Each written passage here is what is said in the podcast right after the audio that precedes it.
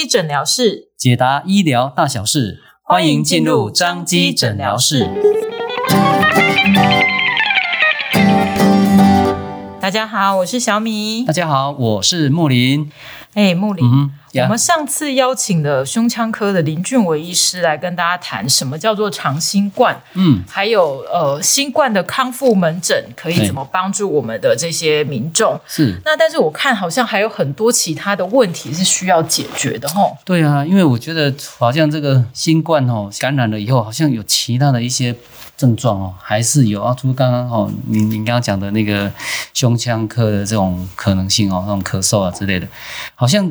这个脑雾好像也是跟长新冠好像也是有关系哦。那这个部分呢，我想除了哦脑雾，还有可能可能情绪也会比较不好一点哦，很容易暴躁啦什么的这样子。那我觉得这个不知道是不是哦，也是所谓的长新冠的这种后遗症。嗯，有可能哈。所以我们这次也是要邀请不同科别的医师来跟大家分享吼。嗯，类似说像这种脑雾啦，或者是说一些情绪上的变化，那这个到底是不是长新冠？那应该要怎么让样来应应呢？是，所以呢，我们这一集呢，我们就邀请到我们神经内科的林志明医师。林医师你好。啊，大家好，两位主持人好，我是彰基神经学部林志明医师。林医师，我想请问一下，平常哈我们在门诊啊，偶尔都会遇到所谓的新冠哦，因为传感染到新冠，然后康复的这些病人。那问题是，这些病人他是不是有什么样的症状，然后会所谓的那种长新冠这样的一种情形？不知道林医师有没有遇过这样的病人？呃，主持人呢、啊？哈、嗯，呃，我我想这呃，全台哈，因为现在的新冠疫情哈是呃人数快速的增长哦。那首先，因为现在的这个急性期的治疗哈，预防以及治疗的药物哈，现在都很先进哈，所以很少会有这个啊严重的这个并发症了哈。但是，我想大部分的现在的医疗都是着重是在啊急性期的这个照护照顾上面，所以在这个。康复哈后期所留下的这些这些症状哈，这些后遗症哈，其实现在不管是政府哈，或者是我们临床的这个单位哈，啊，其实对这方面是认识的啊是非常少了哈。我想就简单啦，我们就是做做一个我在临床上哈遇到一个一个例子哈，跟大家来做一个分享了哈。我在临床上，其实在啊上个月哈遇到一位。一个五十七岁的王先生，他本身是一位工程师哈，在竹科啊，因为家住在彰化了哈，那他本身是有高血压的这个啊慢性病，但是都有规则的这个服用药物，所以控制还不算不错。嗯，那三月份哈，三月份的时候，因为家里面同住的家人有确诊有感染哈，啊那时候他是这个有急性啊，就是喉咙痛哦，而且发烧。哦，到四十几度了哦，所以很严重哦，嗯，所以全身很不舒服哦，酸痛哦，因为他本身是工程师啊，所以啊，所以工作非常忙碌哦。那因为这样子哦，他就是很轻忽哦，所以啊，还一度因为这个呼吸困难哈，然后到医院去就诊哦。那呃，医院诊断就是有这个肺抗生素哦，打了一个多礼拜哦，嗯，那慢慢之后逐渐的恢复了，但是在这个恢复。这个过程当中，哈，那这个王先生这位工程师啊，我呃，这个就常常感觉到会有这个头痛跟头晕啊，嗯，所以就被家人发现到说好像诶不太对，而且甚至在走路的时候常常会会会有跌倒哦，跌倒的情况哦，所以就来我们神经学部来就诊了。嗯，那当然，呃，我第一次看到他的时候，我当时想说啊，一一般就是 COVID-19 之后的一些。后遗症，是。但是呃，家人们讲的很清楚，就是除了刚才讲这些症状之外，有头痛啊、头晕、走路不稳，那个性啊，这个很重要，就是个性啊，就是刚才主持人也有讲到，变也会改变哦，不容易会，他本来是一个很温驯哈，非常个性非常好的哈，嗯，那不容易发怒，但是他常常这经过这次的感染之后哈，那常常会有暴怒，而且会容易健忘，嗯，那甚至。啊，这面讲说会影响到他自己的工作的表现哦。嗯，那当然，我们神经科就是你知道，就是会做一些理学跟神经学检查。嗯嗯。那我发现到说，王先生他的右边肢体呈现是一个无力啊，就是的情况，而且在测试他一些认知功能上面来讲的话，也发现到他有一些轻度的认知功能的一些问题了。嗯嗯。那当然，我们神经科就是会有啊做一些脑部的一些检查啊，包括核磁共振、脑部超音波。那我们发现到说，他的这个核磁共振哦，在这个左侧大脑哈，其实是有在我们的颞叶跟枕叶的地方哈，有一些。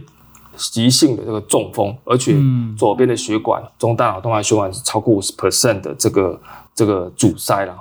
所以这是很是一个非常呃典型的这个中风这个情况。嗯、那所以呃，因为是一个急性啊，经过了这个啊 COVID-19 感染之后，哦，那呃，我就当下就想说让他们住院，但是因为王先生他工程师的关系，而且啊来门诊的时候已经超过一个礼拜了，所以我们就。给他用一些药物的治疗，用抗血小板，有两种抗血小板药物的治疗哈。嗯，那这治疗当中呢，他的这个头痛啊、头晕问题慢慢的改善哦。嗯，但是这个工作啊，很没有办法集中精神，很容易疲累。嗯，而且这个走路不稳的情况，就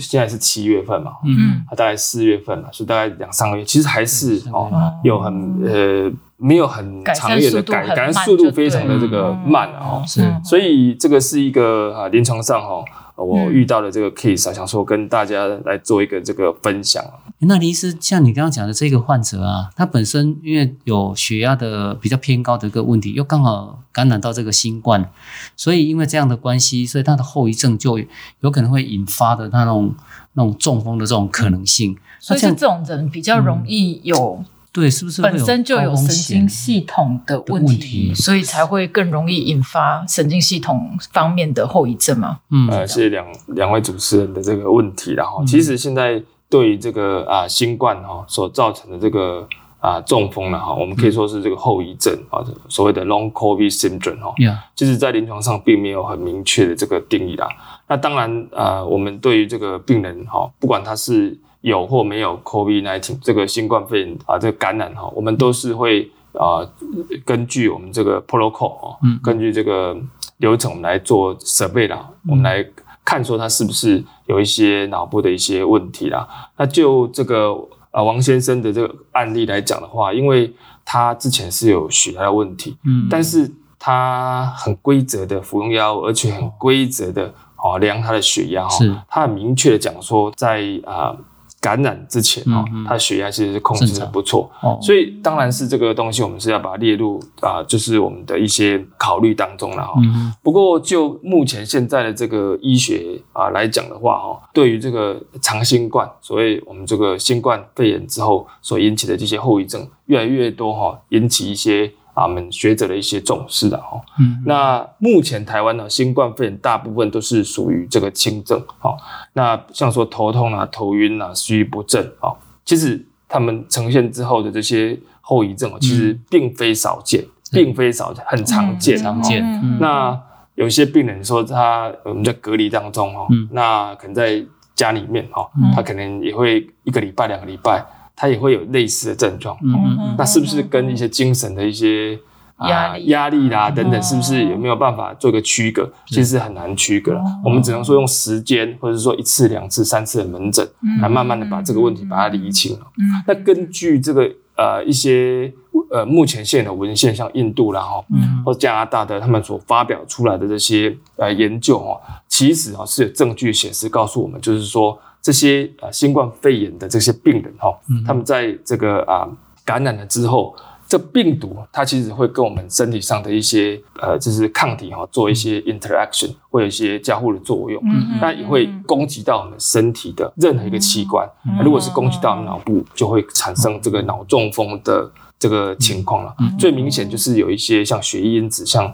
CRP 哈，C-reactive protein 或是 ACEI。哦，ACE two 啊，这个是 ACE two，这是在我们这个啊、呃、这些第一线哦，在我们这个实验室的时候，我们发现到这些两个这个 biomarker 哦，啊这个数值是比较高了哈。那甚至啊哈，他们也发现是说，在急性之后哦，比如说我们一月份，假设这个病人一月份中奖哈，对，那七月份的半年之后。他的血液当中的这个数值哈，还是抽血还是居高不下哈。哇，其实它会导致一些这么久，对，也就是大血管、小血管的一些血管发炎啊，那造成血管的一些挛缩，这些都是有可能会发生的。对，所以这个新冠它病毒如果侵犯到脑部，就是有可能半年后它的一些相关的数值，刚刚哦林医师你讲的那些数值还是一样都还很高，就对了。是这些数值是高或是低哈，其实是看个人的呃，也许它是一个 subclinical，就是说它。并没有这个症状，嗯、那有些病人就是，比如说他比较敏感，嗯、或者他本身就是有一些啊过去的一些主要的呃重要的这个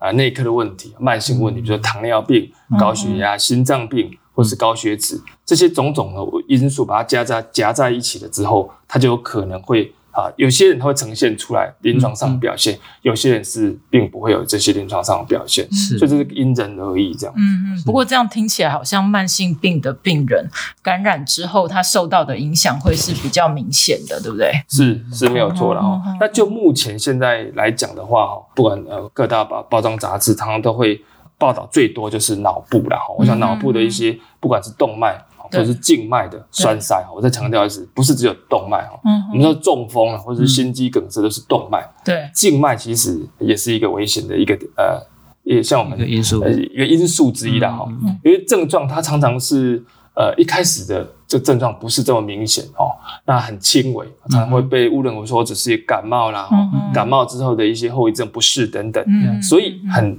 常常我们一般民众不会跟神经系统或者是精神系统来做一个连连接或是一联想的哈。嗯，那如果是说假设像像我刚才说跟大家报告，如果他是有慢性疾病哦，或是有心血管疾本身他本来就是这些的话，那他又加上了新冠肺炎的话，他可能会发生哦类似的一些这个心血管或是脑血管的重症的比率会比。啊，正常人高出哈五五倍到六倍了哇，所以高蛮多的，对，是这是蛮多的哈。所以而而且像刚才跟大跟莲花主持人报告哦，这个呃有一些是以情绪来做个表现，或者是个性来做个表现。我们从来我绝对不会啊，因为这个个性改变或者情绪改变哦，跟这个中风或者是说。跟新冠肺炎来做个联想，嗯、我想我们第一个印象不会这样去联想，嗯嗯。不过是呃这样讲，就是说在精神医学哈、神经医学来讲的话，嗯、像紧张啦、焦虑啊、不安啊这些等等，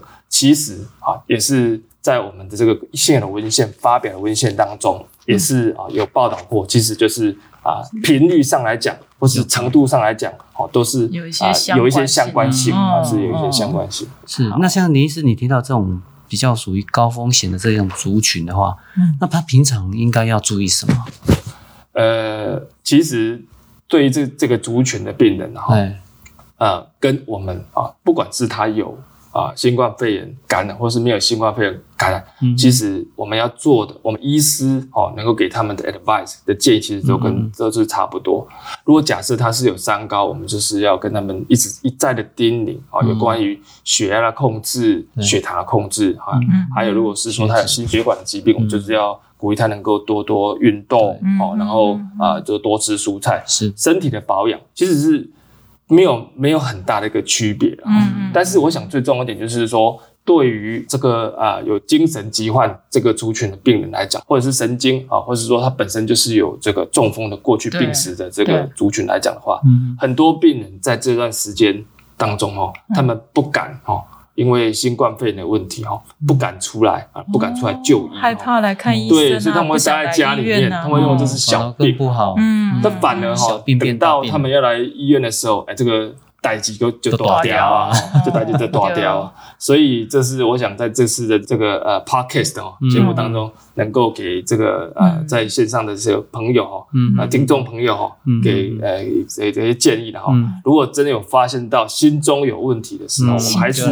哎心中有有有这个结了哈，有这个问题的时候，还是要赶快来。来医院哦，来就诊哦，就是不要惊了啊，慢慢惊了。对对对，了解。嗯嗯嗯。好，所以今天非常谢谢林医师给我们讲很多蛮深入的跟神经系统相关的那些长新冠的问题哈。那最后想要请问一下林医师哈，如果说我们有疑似长新冠的这一些后遗症，尤其是神经系统方面的想咨询的话，你可不可以告诉我们说，哎，哪一些症状是跟这个相关的啊？我们可以去哪边找你啊？对。我想分两部分，就是说症状上面来讲哈，对，其实就正如我刚才跟大家分享的哈，临床上其实也差不多。嗯、就说如果这个呃你的症状哈，在你得到感染之前跟之后，嗯、要做一个比较，嗯，什么症状让你觉得最困扰？让你觉得最不对劲。嗯嗯啊，比如说你之前就有血压的问题，但是你明明就控制很好，对，但是你的这个啊得了新冠肺炎之后，哎，怎么去控制它？你的血压就是控制不下来。哦，我举一个很简单的例子，好不好？对，你本来你有中风的病史，对但是你已经恢复的都跟正常人差不多了。嗯但是中风，你的这个你感染了之后，怎么会有新的症状会跑出来？就就是很前后，哎，前后的差别，让你感觉到这个是 there's something wrong，真的是有很大的不一样，怪怪的哈。你就请你一定要赶快来医院来就诊来做检查，来确定一下哈。嗯嗯。那我想呃，现在各大家医院都有哦，就开立这个长新冠的这个门诊康复的这个门诊哈。那我想我们呃彰基哈也不例外，也是。服务中部地区的这个民众了哈，那责无旁贷了哈。那我个人因为我是在礼拜四的下午哈，在我们总院啊二楼这边也是神经内科了哈，有这个门诊。那在汉民医院就是我们的啊附设呃我们的这个分院了哈，也是礼拜四的上午哦也有这个门诊。那当然了哈。呃，在在线上观众如果有任何的问题哈，我们神经学部哈，还有我们医院的哈，每一位呃这个同仁都是可以替有相关的问题来做一个呃解答了哈，或是说来解决这个临床上的问题。嗯嗯嗯嗯。好，谢谢林医师哈。所以我们再整理一下哦。你刚刚讲说要两边就是比较看看，说本来控制的很好的，嗯，那现在状况不太好，然后甚至说像刚刚你举的那个案例，王先生他头痛、头晕、走路不稳、情绪转变，然后或者是说有健忘啊、脑雾这些症状，其实都应该。过来医院看看，这样子。对，好，不要不要小病的时候没看，不要放到变 到严重。严重了才要来，这样子哈，麻烦哈。嗯嗯嗯，对，所以哈，我们也知道，医师因为有不同的病症哈，他随时都在 update 他自己的照护的方式。对，那我想我们大家也是一样，哦，如果有一些新的讯息的时候，我们要也要去了解啊，也要知道说，哎，那我们以后在面对这样的时候，我们要怎么去？来处理哦，才不会到到时候慌了阵脚这样子。对对对对对，嗯嗯，而且也可以来找医生啊，你看医生可以帮你解决掉这么大的问题。他说只要比前后比较，干嘛怪怪的，对就可以了哈。对对对对对，是。好，那所以呢，最后我们呃想要提醒大家，如果你想要跟上最新的健康照护资讯，可以订阅张基的 Podcast。那我们的张基诊疗室也会。为大家邀请不同科别的医师在诊间外面跟大家聊一聊。是，那我们今天的节目就到这边，我们再次谢谢志明医师，谢谢谢谢大家，谢谢，那我们下次见，下次见喽，拜拜。拜拜。